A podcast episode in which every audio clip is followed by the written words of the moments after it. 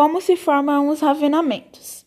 A formação de ravinas está associada ao processo de erosão hídrica, processo que começa quando as gotas de chuva provocam erosão por salpico, desencadeando alterações da estrutura do solo que conduzem à formação e concentração do escoamento com capacidade para provocar uma incisão na superfície do solo.